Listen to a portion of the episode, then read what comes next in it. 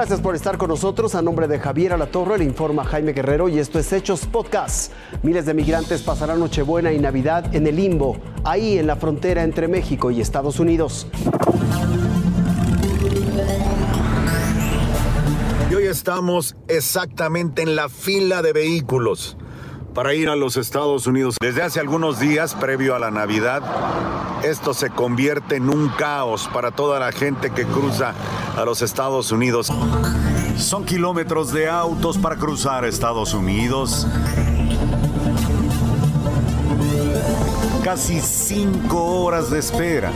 Lo que no importa a quienes vienen de vacaciones para comprar los regalos de Navidad, como esta familia de la Ciudad de México, Mire, venimos cada año y la verdad nos encanta. Nos encanta venir de compras desde allá.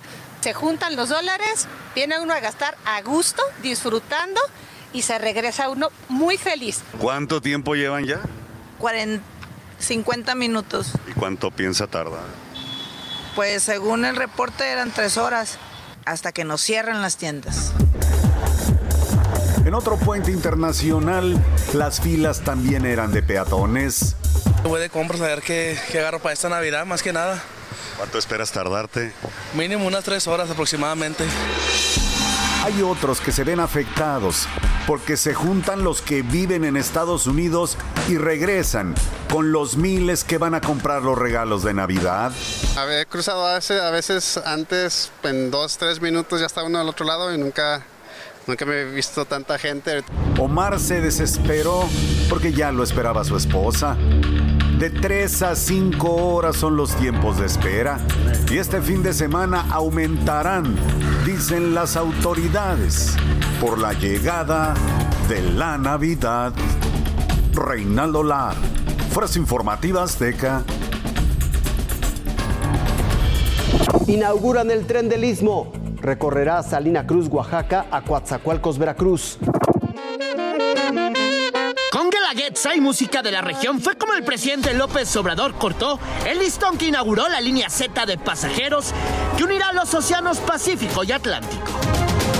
Una obra que retoma el espíritu de una propuesta que se gestó en el porfiriato y que se pensó desde siglos antes. Estamos inaugurando una etapa nueva, como en 1907, y queremos tener éxito. Hay condiciones inmejorables para lograrlo y nada deseo más que eh, florezca este proyecto en esta nueva etapa. Aquí, López Obrador confió en que unir estos dos océanos abre un mar de ahorro en tiempo y dinero para el turismo, pero también para empresas navieras. Panamá ya está saturado y no queremos competir con nuestros hermanos panameños. Se trata de que haya otras opciones y hay posibilidades porque, repito, ha crecido mucho el comercio en Asia. El encargado de la obra, el almirante José Rafael Ojeda, apuntó que con esta puesta en marcha mejorará la calidad de vida de 100.000 personas en altas condiciones de marginación. El servicio de pasajeros con nueve estaciones, la capacidad de transporte hasta de 400 personas por tren, devolviendo con ello a la población de esta región un medio de transporte que forma parte de su historia. Esta línea recorre el trayecto de Coatzacoalcos a Salina Cruz o de Salina Cruz a Coatzacoalcos. Y ya con la locomotora encendida, se firmaron los convenios con empresas mexicanas y el gobierno de Portugal para el nacimiento de nuevos polos de desarrollo y el impulso de energías renovables. Vamos a subirnos al tren porque si no nos va a dejar el tren. Irving Pineda, Fuerza Informativa Azteca.